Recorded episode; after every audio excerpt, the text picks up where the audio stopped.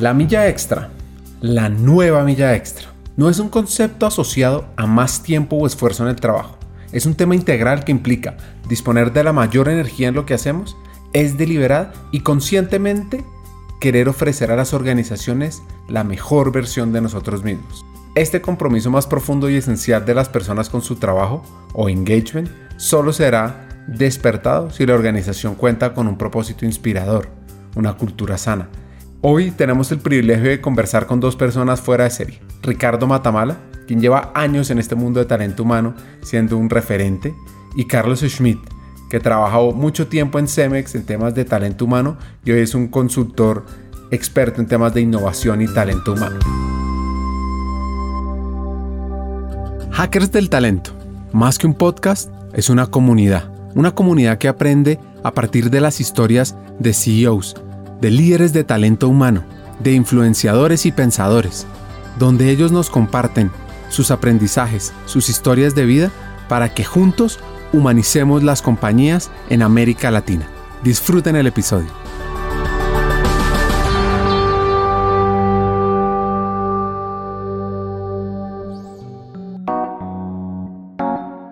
Así que para arrancar, ¿de qué se trata la nueva milla extra? Bien, de un tiempo para acá, todo es muy claro para la audiencia que, que te siguen estos podcasts.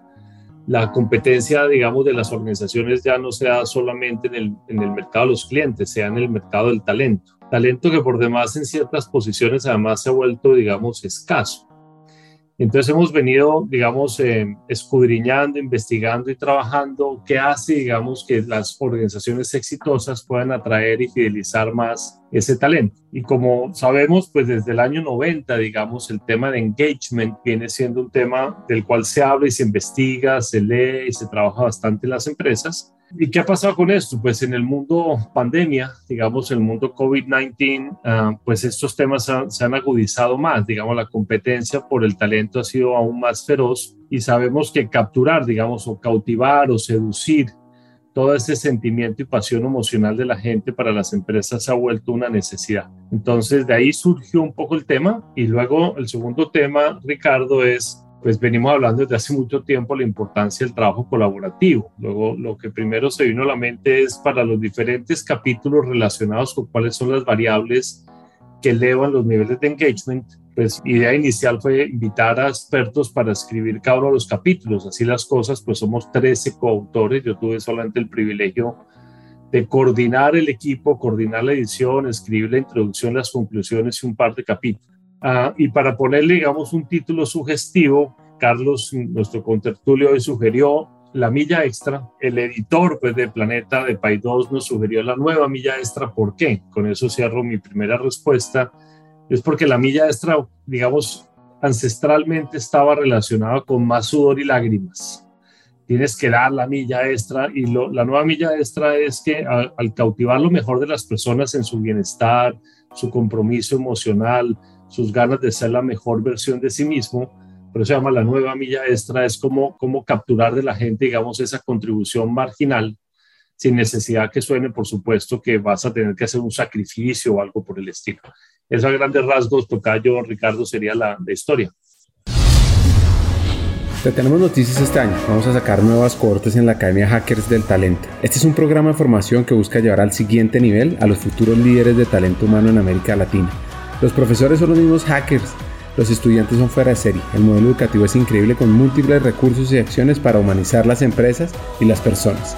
Si quieres saber más, escríbenos por LinkedIn en Banza, me buscas a mí, a Ricardo Pineda Vila, también en nuestra página web banza.co. Sigamos con el episodio.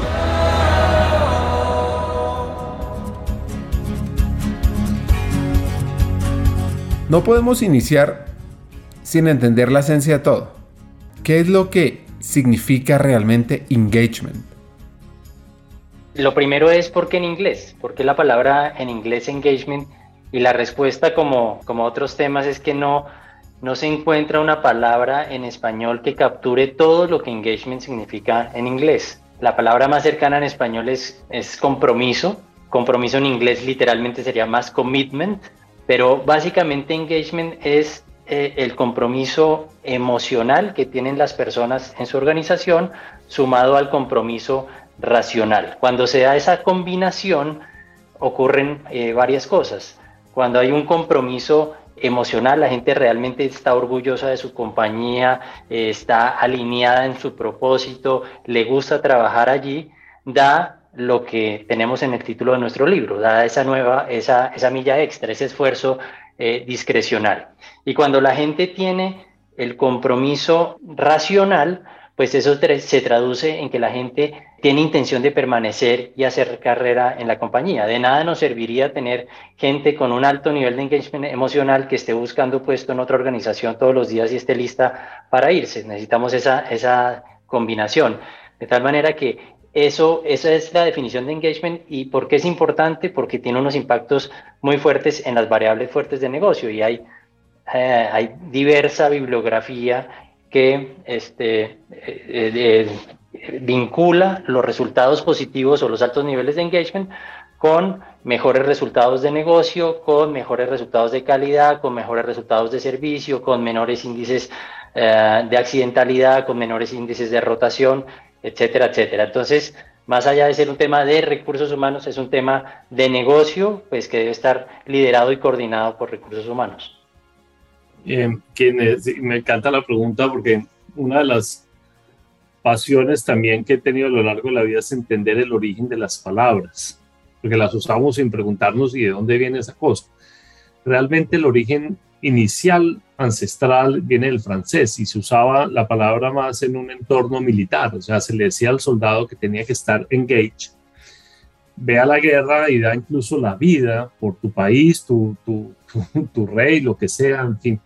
Y por allá en 1610, 1620, la palabra da un salto de los campos de batalla a la cama y se vuelve un tema romántico, es decir, pasa, pasa el engagement ya no ser una característica de un soldado que está dispuesto a dar la vida, sino a ser una persona, una pareja, una relación que está dispuesto a comprometerse más allá de, como decía Carlos, un compromiso puramente racional.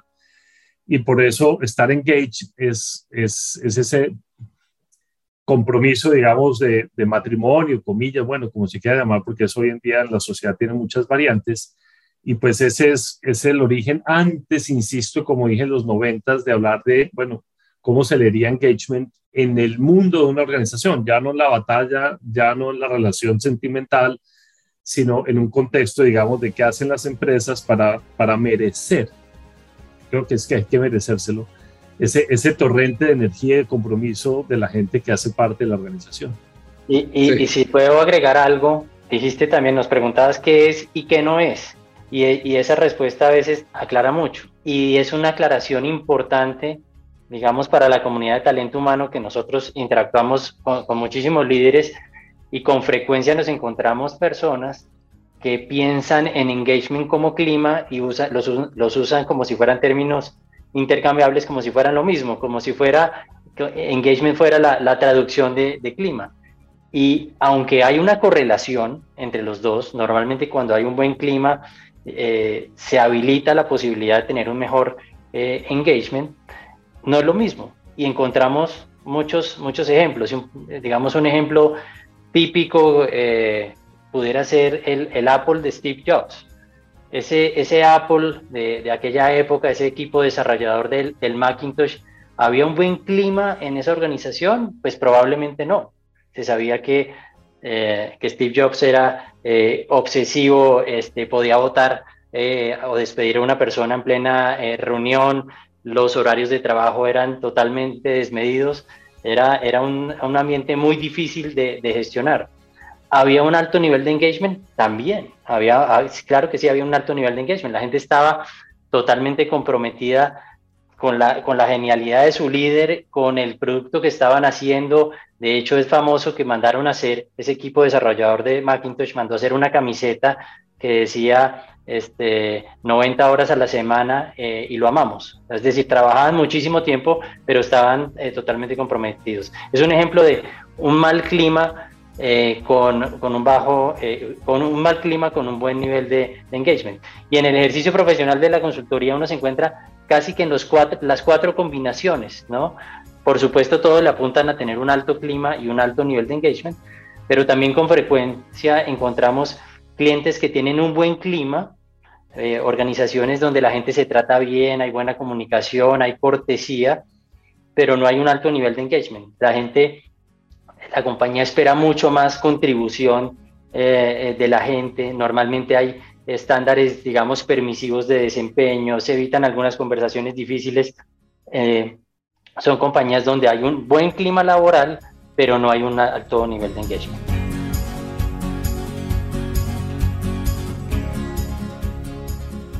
Entonces, si esto es engagement, ¿cuáles son las variables que afectan ese nivel y qué hay que hacer? Bien, algo de lo que nos apasiona el tema es que no es un tema unidireccional, no hay una casuística lineal de si A entonces B. Digamos que en la función o en la ecuación, en la, no sé, fórmula, pues no hay fórmulas, de los temas que inciden hacia arriba hacia abajo nivel de engagement hay muchas variables. Nosotros en el libro, salvo una, digamos que, que deliberadamente no quisimos poner ahí, escogimos las principales variables que afectan los niveles de engagement. Las digo rápidamente para, para tenerlas sobre la mesa. Hay como, digamos, como tres que en los últimos años han punteado como las que más inciden hacia arriba o hacia abajo son la importancia de un propósito, digamos, de ser un purpose driven organization, de tener un propósito superior, pero no, no enunciado como un eslogan o algo cosmético, sino algo realmente de fondo de hecho, ya que estaban hablando del Apple de Steve Jobs, está clara la historia cuando él se tiene que retirar de la compañía, tiene que seducir a John Scully, presidente de Pepsi. En ese momento para él era una disminución venirse a un emprendimiento como Apple. Eh, la, invitación de Steve Jobs a, a John Scully es, bueno, ¿quiere seguir produciendo bebidas con azúcar o quiere venir a transformar el mundo?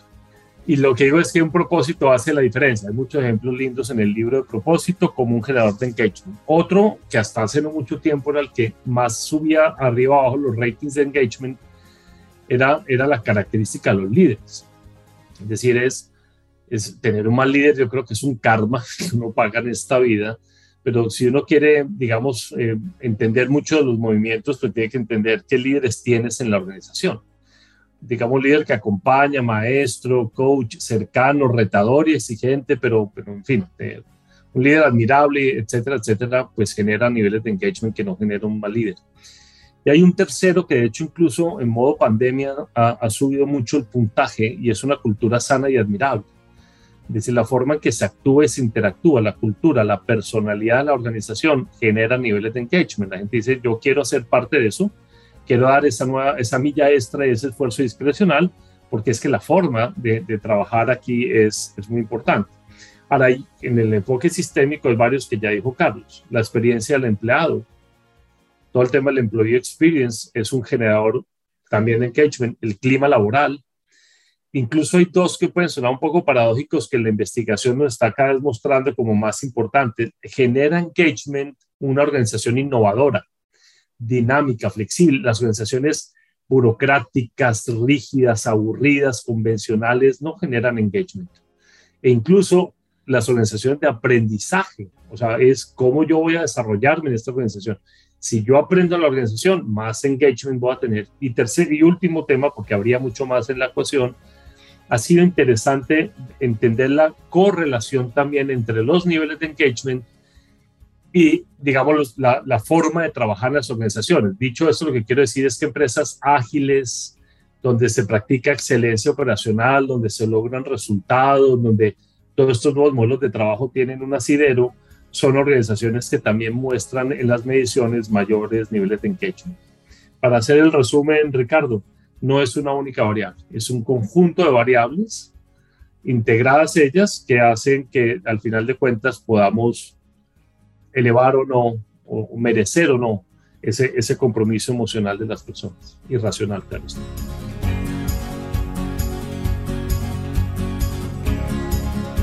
Entonces te pregunto a ti, hacker, ¿cómo estás tú en este conjunto de variables? ¿Cómo está tu compañía? Ahora, las preguntas que me surgen después de todo esto es, pues, ¿cómo arranca uno? ¿Qué significa eso de tomar el pulso de la organización? ¿Cada cuánto? ¿A quiénes? ¿Cómo funciona? el proceso en sí mismo es sencillo. Lo primero que toca hacer es medirlo, ¿no? Así de sencillo. Y, eh, y, es importante aquí aclarar que las mediciones de engagement este, han cambiado en los últimos años en el mundo. Eh, eh, digamos, el paradigma para hacerlo, porque antes era una medición de una vez al año y con el mundo tan dinámico que tenemos, en, eh, digamos, en la actualidad, pues lo que se está imponiendo en el mundo es la medición a través de lo que se llaman pulsos. Y, el, símil de la palabra pulso es como estarle tomando literalmente el pulso de la organización todo el tiempo y saber cómo, cómo está la organización. Medir una vez al año y este, hacer un plan de acción para volver eh, a medir un año después no tiene mucho sentido en organizaciones dinámicas que están cambiando eh, todo el tiempo. Entonces, lo primero es, es medirlo, no solamente una gran medición anual que es, es importante, sino estar midiendo por segmentos, por grupos poblacionales, este, eh, en momentos específicos que haya algún tipo de, de coyuntura, estar midiendo todo el tiempo. y, y, luego de medirlo, entendiendo mediciones generales y también por segmentos, pues simplemente definir eh, colaborativamente, este, en equipo, definir cuáles son los planes de, acción. Una de las cosas que creo que es, eh, es importante entender es que esto no se trata de que un comité directivo pueda ver los resultados y definir las acciones para toda la organización de manera eh, sabia, sino toca involucrar a diferentes grupos de empleados porque la interpretación de un mismo número en una encuesta de engagement puede ser diferente, depende del prisma con que se vea, de tal manera que siempre buscamos que haya un esfuerzo colaborativo para construir eh, un plan de acción. Y lo, y lo, que te diría es que eh, con nuestra experiencia, el 100% de las organizaciones que miden, definen un plan de acción claro, con foco, con eh, pocas acciones bien este, focalizadas en, las brechas que quieren mejorar y lo ejecutan de manera juiciosa, el 100% mejora. Eso, eso es uno de, los aprendizajes eh, que vemos. Por supuesto hay organizaciones que miden, hacen un plan, baja el interés en el tema, lo vuelven a medir después y no ha pasado nada o se ha degradado ese nivel de engagement. Pero nuestra experiencia dice que todos aquellos que ejecutan sus planes de acción mejoran y cierran brechas. Sí, permite, gracias Carlos, complementar tres palabras que dijiste muy bien. Una es granularidad, es decir, las mejores intervenciones para elevar niveles de engagement es cuando podemos ver cómo están esos niveles de engagement en poblaciones más acotadas. No estamos diciendo que un plan general puede elevar engagement en una organización no sea necesario, por supuesto que sí. Pero cuando ya hoy miro ya grupos más específicos, me queda mucho más fácil intervenir y tener mayor probabilidad, digamos, de ser más efectivo en la intervención. La segunda palabra que mencionaste muy importante es coherencia, porque a veces uno ve como esfuerzos aislados. Esto por allá hacemos en cultura, esto por allá hacemos en liderazgo, esto por allá hacemos en engagement, esto por allá hacemos en X, Y o Z. Y nos parece que las mejores intervenciones es cuando logramos, digamos, conectar las cosas. Y lo que estamos haciendo en cultura, liderazgo, en engagement y demás habla de lo mismo, en propósito, en fin, casi que armar un muñeco que puedas ver en una sola página y no mostrarlo pues como una cosa fragmentada, donde yo soy el líder de engagement, yo soy el líder de cultura, yo soy el líder de liderazgo y cada uno por su lado va haciendo lo que, había, lo, lo, que seguramente con buena intención crea que hay que hacer. Y la tercera palabra que diste, Carlos, es consistencia, porque es que esto no es, todavía, todavía no, no, yo ya me di clima hace dos años, so what, es decir, te felicito. Cuando digo consistencia es, es ciclo corto, pulsos y demás. En esa consistencia quisiera apuntalar un tema adicional y es, consideramos que todos estos temas de cultura de engagement implica repensar todos los procesos de talento humano incluso, por ejemplo, uno de ellos, que es todo el tema de gestión del desempeño, algunos todavía lo siguen llamando evaluación de desempeño, bueno, o el nombre que le pongas. Es decir, queremos que los líderes, las mediciones de engagement y de cultura, que están alineadas tu cultura, deben ser parte de la evaluación de desempeño de un líder. Y debe ser parte, comillas, de su, no sé, si canasta indicadores para definir de qué tipo de líder estamos hablando.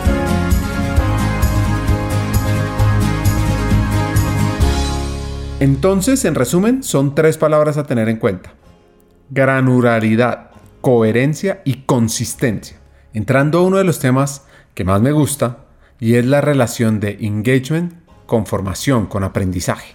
En América Latina, y tú eres el experto, la inversión en tiempo y recursos promedio que se hace por persona al año en formación es claramente muy inferior al resto del mundo. Y normalmente además, de manera creo equivocada, se mide con puros indicadores de gestión. No sé, 12 horas promedio formación al año, pues eso no, no significa gran cosa. o invertí tanto porcentaje del presupuesto en capacitación. Al final de cuentas, creo que donde nos quedamos cortos es medición del impacto. Cuento esta historia en el podcast porque me parece que puede ser un resumen bien interesante. Algún día un cliente X nos llamó a dar un reconocimiento uh, porque habían encontrado que de todas las cosas que ellos invierten en muchos tecnología, pues habíamos quedado en el top 3, digamos, de la inversión de mayor retorno. Le decíamos, ¿y ustedes cómo hacen para saber eso? Nos contaron una historia que repetiré exactamente en un minuto, Ricardo, para, para este público. Es, decía, mire, cada vez que una persona vive o va o está expuesta a un proceso de aprendizaje, a su llegada, y puede ser que sea una cosa de dos horas, un día, un mes, seis meses o lo que fuera, hay una rutina que seguimos en la organización y la rutina consiste en lo siguiente. Oye, eh, Ricardo, qué bien, qué bueno que estés aquí nuevamente. Muéstrame qué aprendiste en ese entrenamiento. Y es muéstrame, no cuéntame. Y eso no es una diferencia menor. Muéstrame. Ah, muy bien. Ok, Ricardo, interesante todo eso que aprendiste en ese proceso de formación o lo que fuera muéstrame qué de eso vas a implementar. Ah, mire, esto que aprendí, voy a cambiar esto, esto lo voy a implementar así, es, voy a cambiar este proceso, voy a cambiar esta rutina, que sea, no sé, tal cosa. Ah, qué bien. Y ahora muéstrame, nuevamente voy a la pregunta número tres, eso que vas a implementar de lo que fuiste a aprender a ese proceso de entrenamiento, cuéntame, muéstrame qué resultados esperas impactar ah, no sé, va a mejorar este indicador de engagement en tanto, va a reducir el tiempo de proceso en tanto, va a mejorar el nivel de percepción del cliente en tanto, voy a mejorar el valor promedio de tal cosa en tanto, no sé. ¿Cuál es el impacto de eso que vas a implementar, de eso que aprendiste? Cuarta pregunta. Muy bien, Ricardo, muéstrame cómo vas a hacer para compartir eso con el resto del equipo. Sí, muy bien, ya tengo una presentación. Aquí hice estos tres slides. El viernes tengo una reunión a las cuatro y voy a compartir mis aprendizajes con el equipo. Perfecto, ya voy en cuatro preguntas. Quinta y última. Muy bien, excelente. Cuéntame cómo te puedo apoyar. Ya me contaste qué vas a implementar, qué resultados te vas a mejorar y cómo vas a compartir lo que aprendiste.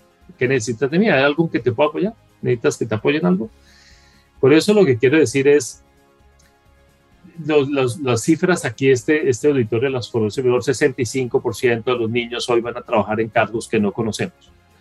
Eh, las universidades como las conocemos van a desaparecer. El conocimiento claramente tiene fecha caducidad y cada la fecha caducidad o fecha de vencimiento del conocimiento es menor, cada vez es un artículo más perecedero. Eh, en consecuencia, en el buen sentido, estamos, en buen sentido de la palabra, condenados a aprender, como decía García Márquez, desde la cuna hasta la tumba. Y en ese orden de ideas, pues a qué velocidad aprendo y desaprendo es fundamental para ser relevante en el mundo de hoy. Si dejo de hacer eso, voy a dejar de ser relevante. ¿Y cómo dejar de ser relevante? Pues creemos, yo uso dos, frases de cajón desde hace más de 30 años. Uno, quien cree que la educación es costosa es que no ha hecho el cálculo de la ignorancia. Y dos, quien cree que ya aprendió está preparado para vivir en un mundo que ya no existe. Cierro solamente diciendo algo, Tocayo, es cuando uno, no sé, te pasará a ti, a mí me pasa permanentemente, cuando haces una entrevista de selección, mucha gente se siente y te pregunta, cuénteme yo cómo voy a seguir aprendiendo aquí. Y a mí cuando alguien me hace esa pregunta, yo digo, ya tiene un pie adentro, porque ese es el tipo de personas que yo quiero. Al final cierro con la frase, una frase de Richard Branson que me encanta, es, entrena, invierte en la gente, en, la formación de la gente para que pueda irse, pero cuídalos si quieres los tantos para que no se quieran ir. Porque muchas veces ese es como, yo para qué los voy a formar y voy a invertir todo eso en su aprendizaje y desarrollo si no tienen arraigo, si se van, pues bueno, pregúntate por qué se van.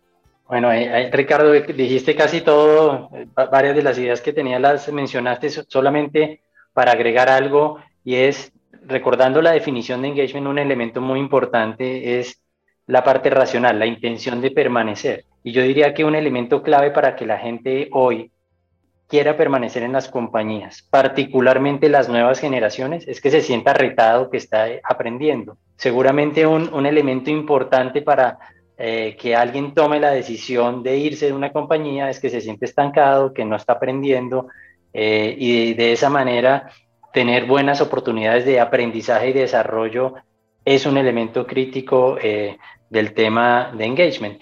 y pues con, con elementos como pues ya muy, muy mencionado, pero no tan aplicado 70-20-10, ¿no? Todos sabemos todo, toda la comunidad de talento humano habla del 70-20-10. Las experiencias son más importantes, las relaciones luego, lo formal es lo menos importante, pero uno va a ver los presupuestos de capacitación de las organizaciones y está invertido a pesar que se supone que conocemos que las experiencias son, son más importantes. De tal manera que, que lograr este, brindar buenas experiencias de aprendizaje pues tiene una, eh, digamos, una relación directa con el nivel de engagement en las organizaciones. Hackers del Talento busca humanizar las compañías, compartir experiencias y mejorar la realidad laboral en Hispanoamérica.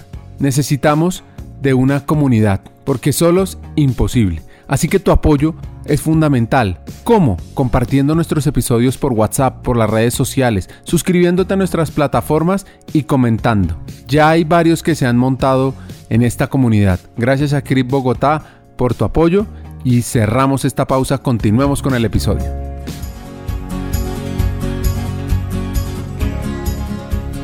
Este hack profesional es fuera de serie. Usar la palabra muéstrame en cinco preguntas. Las voy a repetir. Muéstrame qué aprendiste. Muéstrame qué de eso vas a implementar. Muéstrame eso que vas a implementar, qué resultados quieres impactar. Muéstrame cómo lo vas a compartir con el equipo. Muéstrame cómo te puedo apoyar. Bueno, pues cambiando un poco de tema, hablemos sobre la experiencia del empleado, sobre la experiencia del colaborador y por supuesto el tema de este episodio, el engagement. Pues yo, soy el autor del, capítulo de experiencia del colaborador, entonces pudiéramos hablar, Ricardo, brevemente de, la, experiencia del colaborador como un elemento adicional de, generación de engagement. Otro, otro elemento, eh, digamos, contribuyente al nivel de engagement en las organizaciones y ocupa un capítulo en, nuestro libro es el tema de experiencia del colaborador. Lo llamamos experiencia del colaborador y no del empleado porque lo primero es entender que la experiencia del empleado es restrictiva. Cuando hablamos de empleados, aquellas personas que están contratadas directamente en las compañías y los ecosistemas de talento hoy de las organizaciones, organizaciones van mucho más allá. Estamos hablando no solo de los empleados, sino de personas temporales, de freelancers, de talento geek, de personas que, que vienen y van eh, en las organizaciones. El, tema de experiencia del colaborador nace del mundo de experiencia del cliente. Son aprendizajes y líneas paralelas que se trazaron desde el mundo de experiencia del, cliente, desde el mismo ciclo del, empleado o employee journey viene del ciclo del, del cliente, entender profundamente a los colaboradores, no solamente un análisis demográfico, sino entenderlos más como se hace con los clientes a través de diferentes digamos, mecanismos. El mercadeo que se hace con clientes es el endomarketing del, mundo de los empleados y así hay una cantidad de, líneas paralelas y lo que encontramos eh, haciendo investigación sobre este tema es que una buena experiencia del colaborador genera un alto nivel de, de, engagement y a eso le deben apuntar las organizaciones. No deben apuntarle a la experiencia del colaborador como un fin en sí mismo, sino como un medio generador de, de buen engagement, eh, de buen compromiso eh, racional y emocional, que eh, a su vez con altos niveles de engagement se refleja en mejores resultados. Incluso, incluso el, indicador principal mundial en, el en temas de experiencia del cliente, que es el NPS, el Net Promoter Score, pues ya tiene su paralelo, que es el ENPS, que es el Employee Net Promoter Score, y es basado en, digamos, en una, una fórmula muy sencilla relacionada con la pregunta de si usted recomendaría a la organización como para trabajar, pues cada vez es más común pues que, que las compañías están midiendo este, este nuevo indicador. Sí, yo, complementaría con cuáles son como los, los roles de los diferentes actores en escena cuando hablamos de engagement. Y diría lo siguiente, primero pues si hay un rol de la alta dirección como un gran sponsor que tiene que estar de médula, médula de raíz, de corazón, realmente convencido del tema. No sé si la palabra sea convencido, la palabra convencer a veces me genera incomodidad, pero sí comprometido y entender, como decía Carlos, que no por una moda, sino por un tema incluso de, de, productividad de negocio es un tema fundamental para impulsar. Segundo, yo creo que no sé, últimamente lo, lo comparto así en estos foros, tal vez en los 80s el área clave era marketing y después en los 90 puede ser operaciones, en los años 2000 el CFO era el más importante, las crisis financieras y demás. Yo creo que esta es la década de las personas de talento Bueno, Yo creo que, que las personas, nunca en la historia habían llegado a la presidencia de compañías tantas personas que provinieran de áreas de talento humano como los últimos años. Y creo que es el cuarto de hora para la gente de talento humano. ¿Por qué? Porque en este mundo pandemia, en este mundo pandemia, comidas, todas las semanas están diciendo, Ricardo, yo no saber cómo cómo manejar el trabajo híbrido, cómo esto afecta a la cultura, cómo gestionar el engagement en estas nuevas reglas de, juego, en fin. Y creo que es el, el momento de, digamos, de, de, pasar al frente, de tener una visión estratégica y proactiva, de ser un, más que un partner de negocios, ser un área, digamos, que anticipe,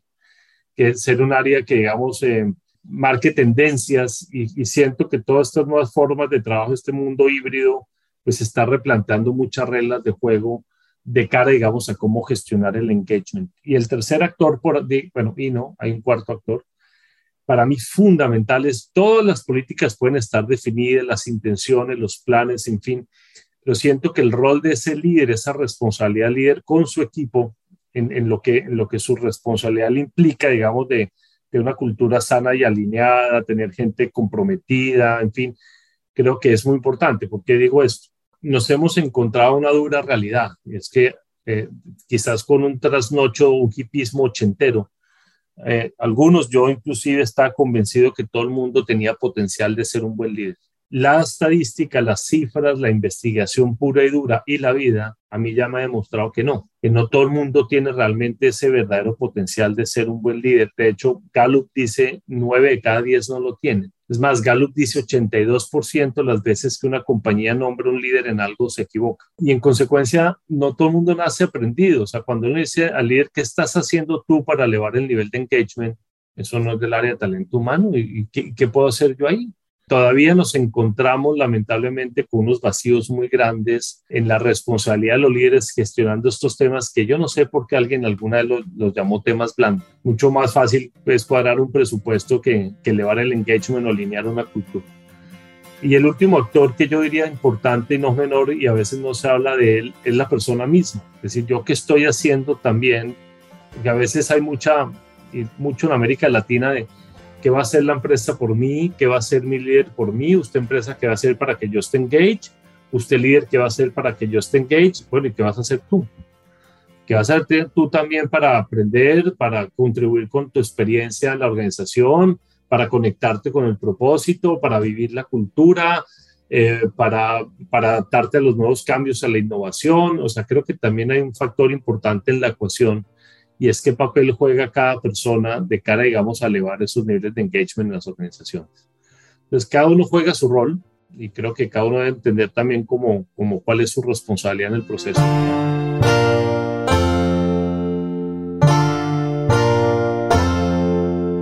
¿Qué vas a hacer tú como empleado?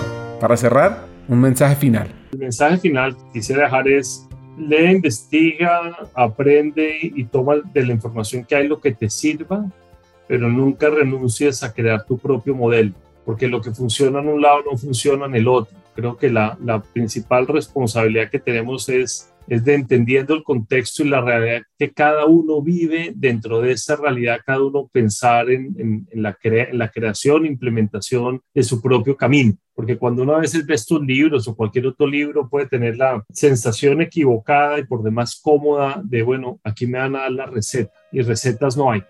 Creo que hay ideas, criterios, directrices, inspiración, pero al final de cuentas nadie va a reemplazar tu capacidad de, crear tu, tu, propio modelo. Ese sería mi, mi mensaje al final de cuentas. Conversar con Ricardo Matamal y con Carlos Schmidt es fascinante y deja varios hacks. El primero, el engagement es un proceso continuo que debe tener granularidad, coherencia y consistencia.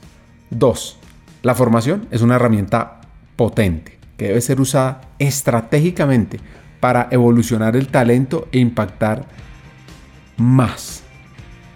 Recuerden la palabra muéstrame y las cinco preguntas. Y por último, esto es un proceso de todos, nos involucramos todo. Es un proceso a la medida, que sobre todo genera diferencias competitivas. Hasta un siguiente episodio y sigamos hackeando el talento.